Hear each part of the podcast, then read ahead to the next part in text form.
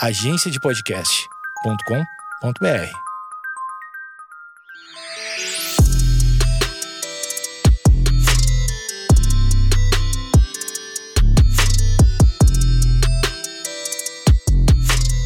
Olá, está começando mais um Vaginaria Podcast. Aqui você encontra conteúdo para libertar, acolher e divertir mulheres também na quarentena. Eu sou Feminiza e hoje sou só eu mesmo, porque a minha companheira Amanda tá lá na quarentena dela no interior de São Paulo, não conseguiu voltar para casa para gravar comigo. Então é isso, vocês vão ter que se contentar comigo mesmo. Uma seguidora do podcast sugeriu que a gente fizesse um episódio especial só indicando livros e principalmente os livros que a gente costuma usar como referência para várias coisas que a gente fala no podcast, né? Eu achei uma ótima ideia esse tema e o objetivo desse episódio, então, é exatamente esse, gente, fazer essas sugestões para vocês de leitura, para que vocês possam aproveitar a quarentena de vocês para adquirir todo esse conhecimento. Então, é, eu separei seis livros que são os livros que eu mais uso como referência para todas as coisas que eu falo. E, e aí vocês vão reparar que não tem nenhum desses livros escrito por uma mulher negra. Porque essa é uma pauta que eu realmente não entro, apesar de eu acompanhar, apesar de eu estar tá sempre lendo sobre isso. É um tema que eu, pessoa branca, não falo, porque não, não me vejo em lugar de falar. É, é algo que eu me sinto uma bosta, na verdade, é, quando eu falo sobre isso. Então, eu, é, eu recomendo que vocês leiam bastante Angela Davis, é, Mulheres, Raça e Classe, e Bell Hooks. Escolham os livros delas que vocês quiserem ler, tem vários títulos. E com certeza vai somar bastante também. É muito importante a gente entender esse recorte. Mas como o meu conteúdo, obviamente, pela minha realidade né, material, ele é muito mais sobre a questão do gênero do que sobre a questão de raça. É, eu vou falar os livros que eu mais uso como referência para as coisas que eu falo, tá bom? Bom, o primeiro livro é, que eu mais uso como referência para várias coisas é O Mito da Beleza, principalmente porque hoje em dia a gente fala muito sobre esse conteúdo de internet, né? E é muito louco, porque esse livro foi escrito em 91 e ele é extremamente atual, né? Ele foi escrito numa época em que não existia nada dessas redes sociais que a gente usa hoje. Mas tudo que ela fala sobre a realidade de como eram as revistas de moda e, que ditavam o comportamento das mulheres na época, serve para hoje tudo que, que a gente vive na internet. Então, basicamente, ela vai contar nesse livro é, qual é a história, né, do, dos estereótipos de beleza e dos padrões de beleza. Por que, que eles foram inventados, de onde que eles vieram, qual que era o objetivo, como eles nos afetam é, em todos os aspectos da nossa vida. Então ela fala sobre a religião, ela fala sobre é, o trabalho, fala sobre o sexo, uma série de coisas, sobre violência. Então, eu considero, assim, hoje, se eu tiver que dizer, assim, um livro básico que toda mulher tem que ler, mesmo que ela não queira estudar teoria feminista nem nada, que ela não queira se envolver com esse tema, mas que toda mulher tem que ler, é O Mito da Beleza. O segundo livro que eu mais uso como referência para as coisas que eu posto, naturalmente, é O Política Sexual, que é escrito pela Kate Millett. Ela é uma feminista radical, da dita segunda onda, né? Então, na, naquele momento onde ela escreveu isso, nem existiam essas nomenclaturazinhas e tudo mais. E O Política Sexual, na verdade, é um livro sobre o patriarcado. Então, é, é a partir desse livro que começa a, a questionar o patriarcado é, de uma forma política feminista. Então, é, basicamente, para você entender tudo sobre o patriarcado e o porquê que o feminismo radical é extremamente necessário para o mundo, você precisa ler esse livro. Ele é curto, se eu não me engano, ele tem umas duzentas e poucas páginas e o PDF grátis dele tá lá nesse meu destaques biblioteca lá no Instagram. O terceiro livro que eu mais uso como referência e como publicitária, é, eu acho que é o livro que eu mais gostei de ler na minha vida, assim. É o Mística Feminina. Também tem PDF dele grátis no destaque biblioteca do meu Instagram. O Mística Feminina, que foi escrito pela Beth Friedan, é, ele fala muito sobre essa tendência que aconteceu depois da Segunda Guerra Mundial é, de levar as mulheres para o lar e de vender essa ideia da família americana perfeita e a mãe, os filhos, a esposa, até vocês já devem ter visto, né, em alguma vez na vida aquele do Manual da Boa Esposa de 1950, que tinha aquelas regrinhas de como a esposa tinha que ser e tudo mais.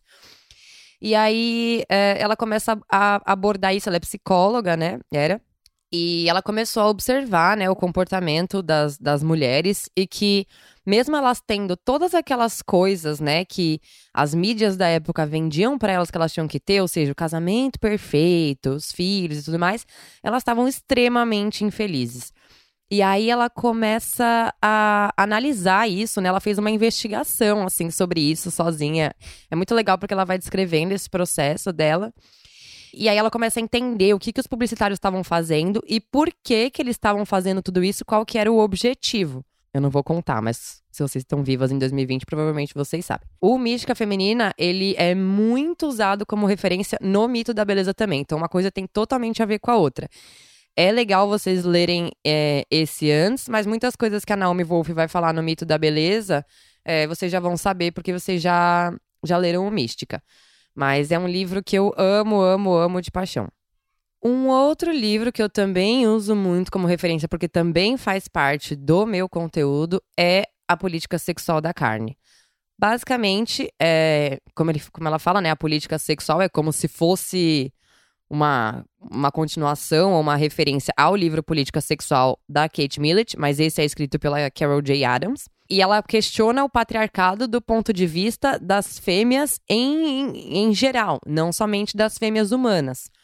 E é muito louco, porque a partir do momento que você lê esse livro, você entende que não existe um feminismo que não é vegetariano. É, então ela faz várias comparações, assim, de, de como as mulheres e a, e a carne são, são vistas no mercado, é, de como os nossos corpos são partidos em, em, em partes, né, em pedaços, para que a gente perca é, a, a, noção de que a mulher é um ser humano inteiro e tudo mais, e isso é a mesma coisa que faz com os animais, enfim. Já faz um tempo que eu, que eu, que eu li esse livro, mas ele é muito essencial, assim. Quando você lê ele, você entende que se, se torna óbvio. É, se eu sou feminista, eu não participo, né? Eu não como, eu não me alimento de, de coisas que provêm da violência de fêmeas. E aí, quando a gente para pra pensar na violência de fêmeas é tudo, sabe, gente? É desde a, dessa alimentação mesmo vegetariana, né? Então é você entender que uma vaca, para ela produzir leite, ela tem que engravidar, ela tem que ser separada do bezerro, ela vai ser violentada, que a galinha, para dar ovo, tem que ficar dentro da gaiola e tudo mais. Ou seja,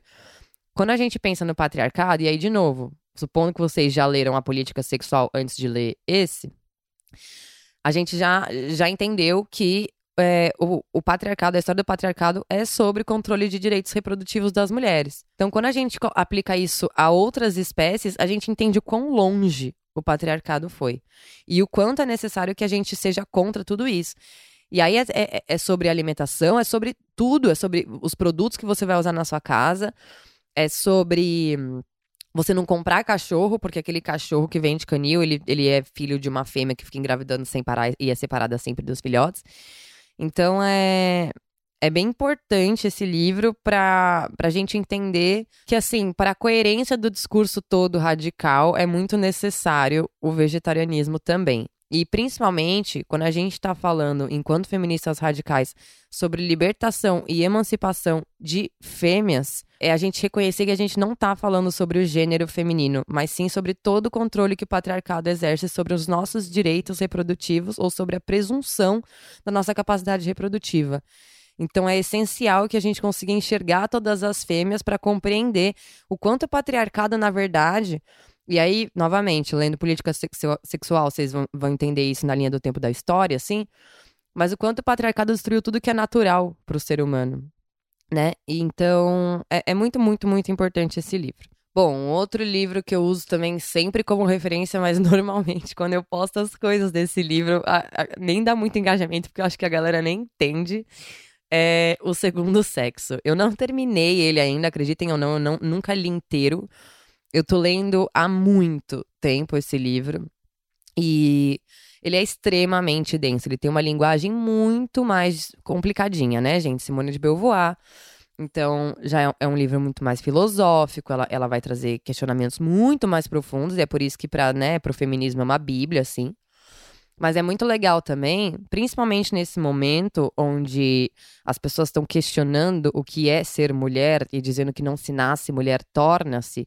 A gente lê esse livro e entender que isso não é uma celebração, isso é uma crítica, né? É só ler o parágrafo até o final. Então, no caso, quem tá falando isso nunca leu o livro, né? Que eu acho ótimo usar um livro que você nunca leu como referência. Mas ela fala muito sobre a realidade vivida da mulher, assim, né? Então também vai abordar toda a questão antropológica por trás, vai, vai trazer a história da humanidade para explicar onde que o patriarcado entrou e fudeu com tudo. Mas esse livro eu recomendo para quem já tem um conhecimento maior sobre teoria feminista, né? Que tá mais pronta para absorver com mais facilidade algumas coisinhas que ela vai falar ali. É, e ele é muito denso, então eu, eu vou lendo de pouquinho em pouquinho. Mas sim, é, a partir do momento que a gente se determina a ler todos os livros possíveis sobre teoria feminista para o nosso conhecimento e nossa defesa na sociedade, é, é um livro obrigatório para ler. O último livro que eu li e que eu também uso bastante como referência para várias coisas é O Ponto Zero da Revolução, da Silvia Federici. Foi muito legal, porque eu consegui com as minhas amigas no lançamento desse livro aqui no Brasil. Foi ano passado, lá no Memorial da América Latina, e teve uma conversa de horas com ela e com a Sabrina Fernandes, que é uma influenciadora que eu gosto muito, apesar de discordar de várias coisas que ela fala, enquanto feminista marxista. Mas foi uma discussão riquíssima, a gente se sentiu muito, muito feliz de estar lá. E na época eu tava pobrinha, eu fiquei morrendo de vontade de comprar o livro, aí depois eu fiz um chororô pra minha mãe e ela me deu. É. Eu comprei ele em livraria, ele foi bem caro, mas no link que tem lá no meu destaque, ele tá no melhor valor possível, tá? Então, bom, é, esse livro ele fala sobre trabalho doméstico. É, são vários, vários artigos que a Silvia Federici escreveu durante ao longo de muitos anos. E ele fala basicamente sobre o trabalho doméstico e, e feminismo, né? E aí ela vai trazer essa ideia de o ponto zero da revolução pelo que ela falou lá na, no, no, talk que a gente participou, eu achei muito interessante, porque ela falou que o ponto zero de qualquer revolução é quando você não tem nada a perder. Tipo agora que tá acontecendo o coronavírus no mundo, sabe? É tipo, sabe? O ponto zero da revolução mesmo. E, enfim, é, enquanto marxista, ela vai falar né, nesse livro sobre o trabalho reprodutivo e o trabalho doméstico. Então, ela vai falar sobre como o Estado deveria estar tratando o trabalho doméstico para que ele deixe de ser uma tarefa designada por gênero e também do trabalho reprodutivo, pensando que toda a estrutura capitalista depende que as mulheres reproduzam força de trabalho. É muito, muito, muito interessante. E é claro que o livro todo é uma crítica é, bastante clara ao feminismo liberal.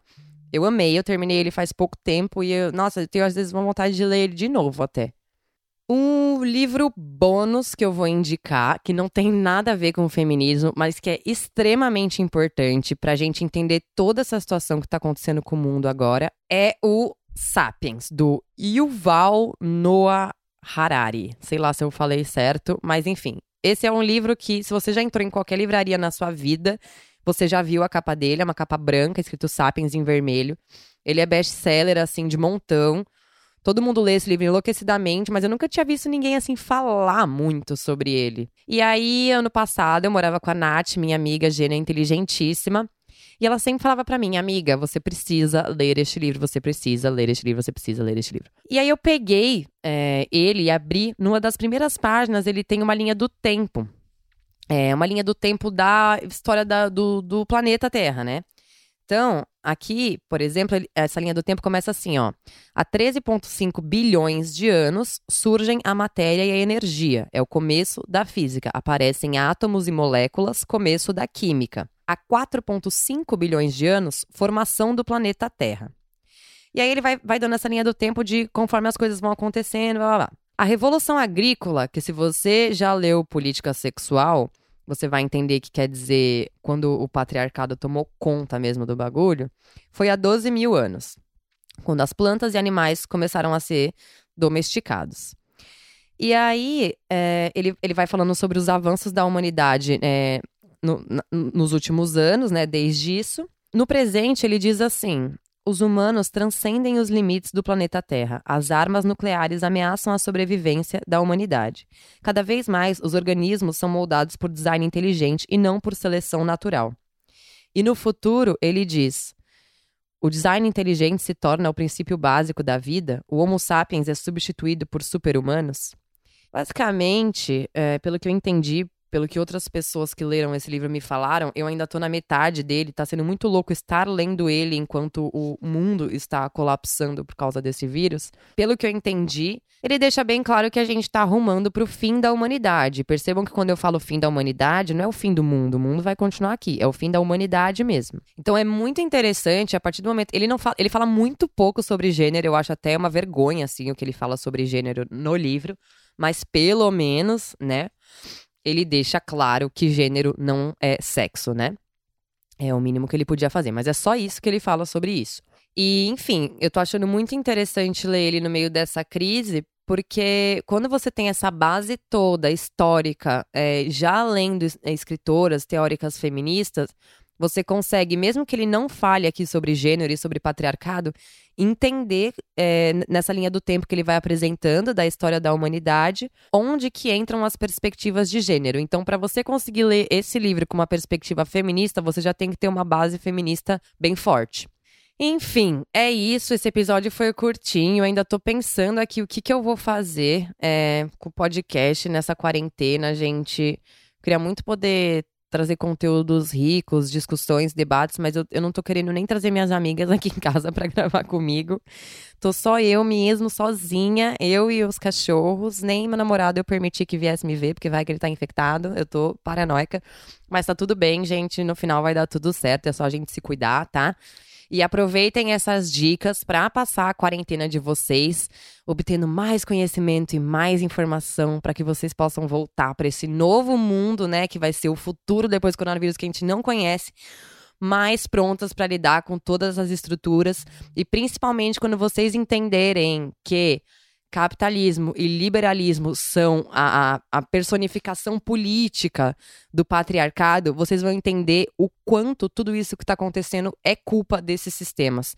Inclusive, uma outra recomendação bônus: leiam A Origem da Família, da Propriedade Privada e do Estado, de Engels. Também dá para entender muito bem esse, esse cenário mundial atual com esse livro e também de uma perspectiva é, feminista, se você já tiver uma base. Então aproveitem essa oportunidade, gente. Me contem aí o que, que vocês estão fazendo na quarentena de vocês. Eu vou ficar muito feliz se eu puder ajudar, se eu puder produzir algum conteúdo que vá distrair aí ou, sei lá, ajudar vocês a não surtar em casa. E é isso, até semana que vem.